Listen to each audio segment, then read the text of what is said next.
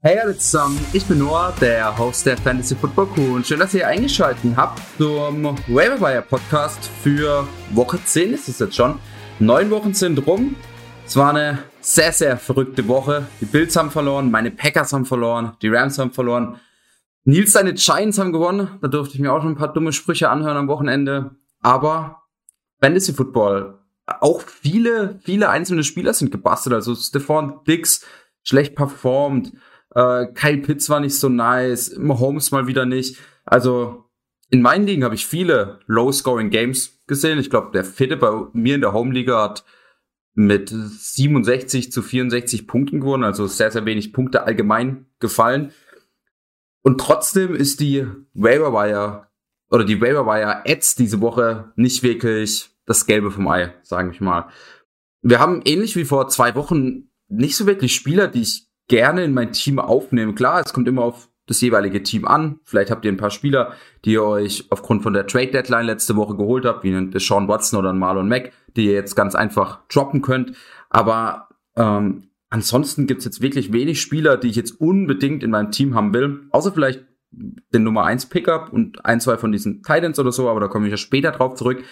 Wie immer noch ein paar No-Brainer, die noch unter 50% verfügbar sind. Das sind einmal JD McKissick, 48% verfügbar, hat jetzt seine Bye-Week. Wir wissen nicht ganz genau, wie es aussieht mit Antonio Gibson. Allgemein JD McKissick gerade in PPR liegen eine sehr, sehr solide Option für die Flex. Vielleicht mal in der Woche, wenn er einen Touchdown macht, als RB2.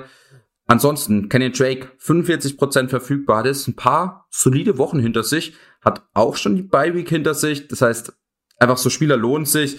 Wenn ihr noch viele Bye-Weeks bei euren Spielern vor euch habt, ähm, einfach genau solche Spieler in euer Team zu holen, könnt ihr mal aufstellen als eure Flex-Option, als euren Running Back 2 und einfach hoffen, dass er vielleicht auch einen Touchdown macht oder einfach so auch durch Rushing oder Receiving Yards genug Punkte macht, dass ihr euch den Spieltag nicht verliert.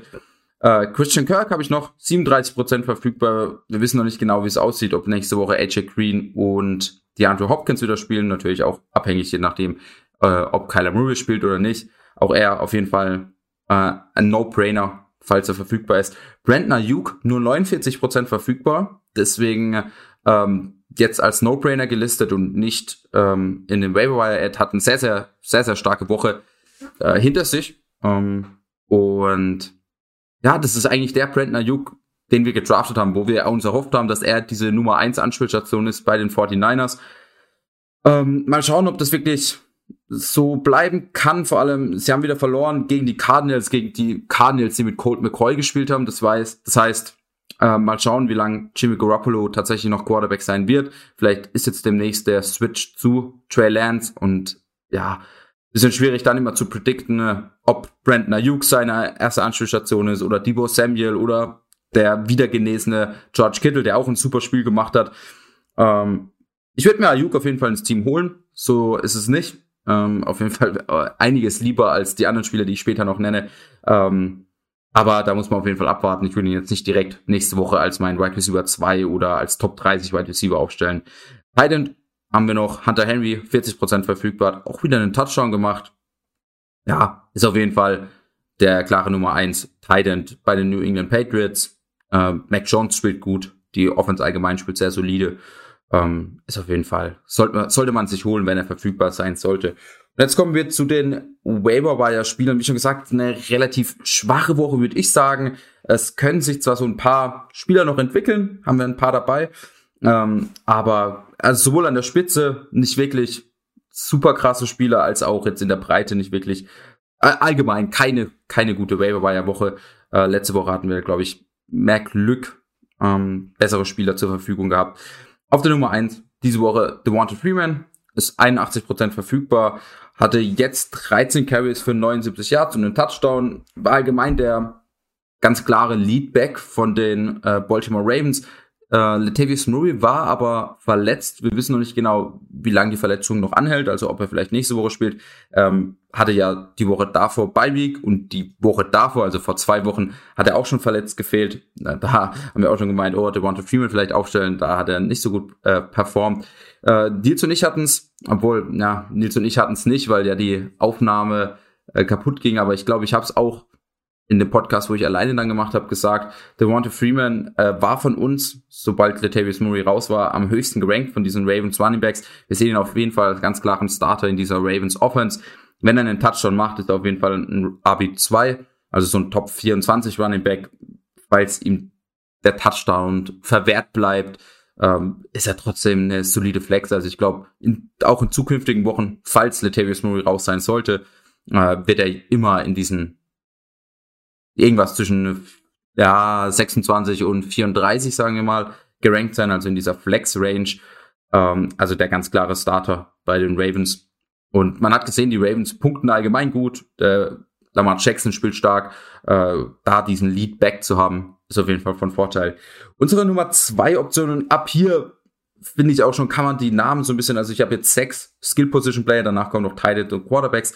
Ähm, also jetzt noch weitere fünf nach Devonta Freeman und ab hier finde ich kann man schon so ein bisschen switchen, je nachdem in welche Richtung man gehen will. Ähm, als meine Nummer zwei Option habe ich jetzt diese Woche Sony Michel. 65% verfügbar, also gar nicht jetzt so krass viel verfügbar. Ähm, Henderson, oder liegt einfach daran, Henderson ist zwischenzeitlich verletzt rausgegangen, kam dann aber wieder, hat aber ein bisschen gestruggelt. Sony Michel, 9,6 Punkte, hat noch einen Receiving Touchdown gemacht. Äh, ist halt die ganz klare Backup-Option zu Daryl Henderson.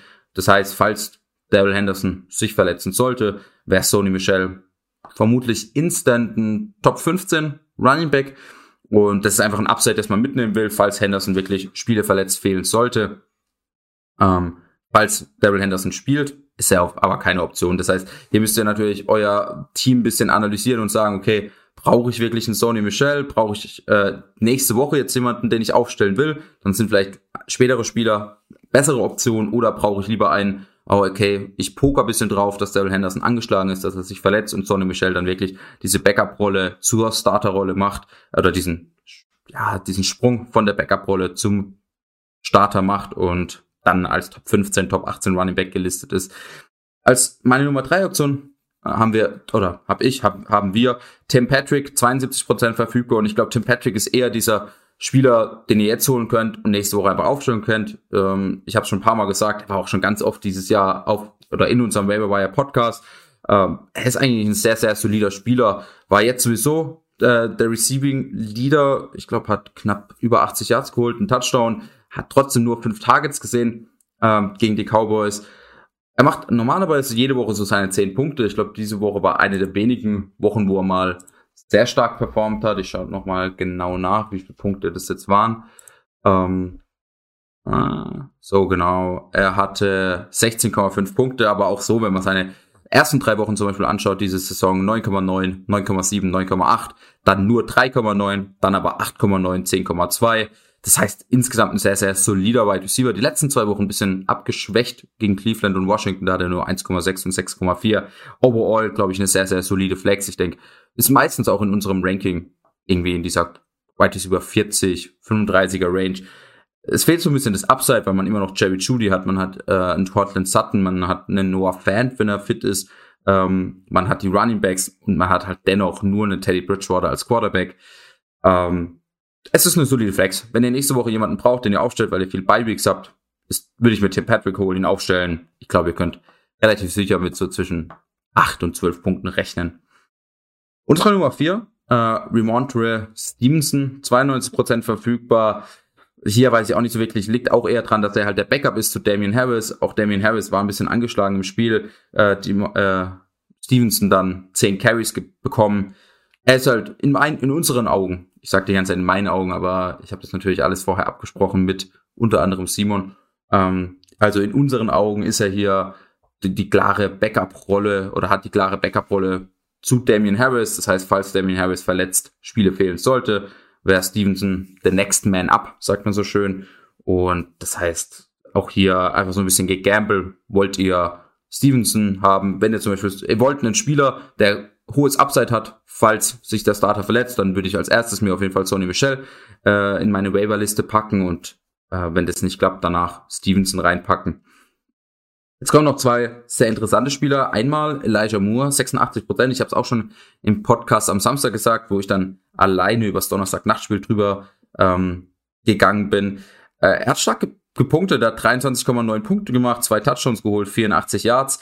Ähm, allgemein war er, glaube ich, jetzt die letzten zwei Wochen der beste Jets Wide Receiver. Es ist alles ein bisschen ungewiss, jedoch dort, äh, weil man nicht genau weiß, wer jetzt in den nächsten Wochen der Quarterback sein wird. Okay, wird es nächste Woche wieder Mike White oder wird es auch einen, oder wird es demnächst auch wieder Zach Wilson? Wie sieht's aus? Corey Davis ja die ganze Zeit noch verletzt gewesen. Was ist, wenn er wieder zurückkommt? Äh, trotzdem, man hat eigentlich das ganze, die ganze Offseason, also im Sommer, im ähm, August, Juli, Juni, selbst im Juni schon, als die Minicamps angefangen haben, hat man gehört, Elijah Moore ist der beste Offensive-Spieler, den die Jets im Moment haben. Er sieht super aus im Camp, macht Big Plays after Big Plays. Äh, das heißt, alle, also viele von der Fantasy-Community waren begeistert von ihm, ein bisschen gehypt auf ihn und hatten ihn relativ hoch in ihrem Ranking. Also jetzt nicht, dass er irgendwie ein 9. oder 8. Runden Pick war, aber einige hatten ihn trotzdem so in diesen 12, 11, 13 Runden Pick. Äh, und das hat er natürlich bisher noch nicht bewiesen. Falls er jetzt wirklich sich so als der Nummer 1 Wide Receiver bei den Jets äh, etablieren sollte, dann ist er eine sehr, sehr solide Option und dann ist er jede Woche äh, Top 30 ähm, Wide Receiver, falls er das schaffen sollte. Alles ein bisschen ungewiss, aber auch hier, falls ihr halt ein bisschen Upside braucht auf der äh, Wide Receiver Position, es wäre, glaube ich, Elijah Moore meine Wahl. Und das meine ich auch, man kann so ein bisschen die, äh, das Ranking diese Woche ein bisschen hin und her verschieben. Wenn ihr einen Spieler wollt, den ihr nächste Woche aufstellt, würde ich mit Tim Patrick holen. Wenn ihr einen Spieler wollt, der euch vielleicht in Woche 14, 15, 16, Top 25, Top 30 Wide Receiver darstellt, würde ich mir Elijah Moore holen. Ähm, falls ihr ganz desperate seid, falls ihr ganz verzweifelt seid, äh, noch unser sechster Spieler Sacheus Olamide Sacheus, ich hoffe, ich spreche ihn richtig aus, 95% verfügbar. Letzte Woche im Waiver Wire Podcast habe ich äh, Russell Gage und äh, Sharp genannt, also die beiden anderen Falcons Wide Receiver. Äh, diese Woche war es dann ausgerechnet äh, Sacheus, der das gute Spiel gemacht hat, zwei Touchdowns gemacht gegen äh, die Saints, ich glaube knapp über 20 Punkte geholt. Ja, man kann damit gehen. Ich habe ihn in der Liga und habe ihn aufgestellt in der 32-Mann-Liga, die wir äh, von der Fantasy Football Crew spielen. Äh, da hat er mir meinen Spieltag gerettet. Äh, ich habe ihn aber auch schon die ganze Saison über aufstellen müssen, einfach weil 32 Teams, ähm, das sind meistens die Roster, nicht ganz so gut. Ja, es ist schwierig. Ähm, es kann genauso gut sein, dass nächste Woche Russell Gage oder Sharp dann ein besseres Spiel macht, weil sie wirklich sehr, sehr starke Probleme auf der Wide Receiver Position habt oder eben jetzt wie ich in der 20, 24 Mann Liga spielt, dann ist er auf jeden Fall ein Pickup wert und dann könnt ihr ihn vielleicht auch aufstellen in Zukunft. Äh, ich kann euch jetzt schon versprechen, er wird sicherlich nicht in unseren Top 40 Wide Receivers gerankt sein am Wochenende. Ähm, das heißt, ich würde mir da das auf jeden Fall erstmal noch in Zukunft anschauen, ob er tatsächlich, ähm, kann, ist ja immer möglich, diese Rolle von Calvin Ridley vielleicht eingenommen hat und vielleicht dieser Nummer 1 Wide Receiver sein kann. Ich halte es für eher unwahrscheinlich. Ähm, einen Shot wagen kann man trotzdem. Ansonsten äh, zwei Titans habe ich noch für euch. Einmal Logan Thomas, hatte ich glaube ich letzte Woche auch schon erwähnt, war jetzt diese Woche in der Bye davor auf der Injured Reserve, kann jetzt von der Injured Reserve zurückkommen, ist bisher noch nicht aktiviert worden. Ich gehe mal aber davon aus, dass das noch wird, ist 62% verfügbar. Falls er spielen sollte, ist er auf jeden Fall ein Top 12 Titan. Ich würde ihn so in diese Gegend von Tyler Higby, ähm, Hunter Henry, ja, da über Zach Ertz irgendwo in diese Gegend reinpacken. Das heißt, falls er verfügbar sein sollte und ist es äh, in vielen Ligen mit 62 Prozent, dann holt ihn euch auf jeden Fall. Zweiter Teil, den ich noch habe, Dan Arnold, 73 Prozent verfügbar. Hat jetzt dieses, diese Woche Team High, ähm, also die meisten Receptions im Team gehabt mit vier Catches für 60 Yards. Allgemein ist er ein sehr, sehr solid, oder ist er eine sehr, sehr solide Option auf der Teilenposition. Hat jetzt die letzten vier Wochen, habe ich mal ähm, die Statistiken rausgesucht, äh, 8, 5, 10 und äh, 7 Targets gesehen. Das ist für einen Titan, sind es Top-Werte. Äh, allgemein in drei von vier Spielen, aus den letzten vier Spielen hat er über 60 Receiving Yards gehabt. Touchdowns fehlen ein bisschen, aber wenn ihr auf der Titan-Position so eure safen 6, 7 Punkte haben wollt, dann, dann holt euch Dan Arnold. Er ist eingebunden in der Offense und spielt ganz, ganz okay, ganz gut. Würde ich mir holen. Ähm, auf der Quarterback-Position, das ist so ein bisschen, ähm, in, wie nennt man das, ein Schuss ins Schwarze oder sowas? Nee, das heißt, man hat getroffen. Ähm, ins Ungewisse. Also es ist noch nicht ganz klar. Äh, und zwar Justin Fields. Er spielt heute Nacht noch gegen die Steelers. Äh, wie immer nehme ich ja den Podcast Montagabends auf. Das heißt, es ist noch nicht ganz klar, was da jetzt genau passiert. Vielleicht kommt auch morgen raus, oh, Andy Dalton ist der Starter. Trotzdem Justin Fields äh, ist 65% verfügbar und er spielt jetzt die nächsten zwei Wochen gegen die einmal die Ravens und danach gegen die Lions. An sich okay Matchups. Man hat gesehen, Kirk Cousins diese Woche performt und gegen die Lions performt eigentlich jeder Quarterback, außer Jalen Hurts. Ähm, aber da, da lief ja die Offense grundsätzlich auch sehr gut. Das heißt, falls Justin Fields ein Starter sein sollte, ähm, weiterhin sein sollte, dann kann ich mir gut vorstellen, dass er einfach aufgrund der Matchups in den nächsten ein, zwei Wochen vielleicht in diesen Top 18, Top 15 in dieser Streaming-Konversation ähm, drin ist. Und ja, gerade in Superflex-Ligen könnt ihr euch überlegen, ihn zu holen. Ich würde es machen.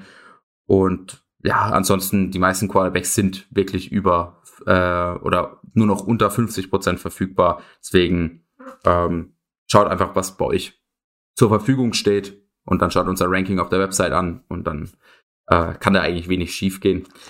Das war's für heute. Äh, ging ein bisschen länger als die normalen Waiver Podcasts. Ich hoffe, es hat euch trotzdem gefallen, obwohl es eine sehr, sehr schwache Woche war. Und wir sehen uns am Donnerstag wieder zur Vorschau fürs Donnerstag Nachtspiel. Ich glaube, die Ravens spielen gegen die ähm, Dolphins, glaube ich. Ähm, bin mir gerade nicht sicher. Aber äh, wir sehen uns auf jeden Fall oder hören uns auf jeden Fall dort. Fragen für diesen Podcast könnt ihr auf jeden Fall ab morgen auf Instagram stellen, also ab Mittwochmittags. Und wir hören uns am Donnerstag. Ciao. Fantasy Football Crew, das Zuhause aller Manager.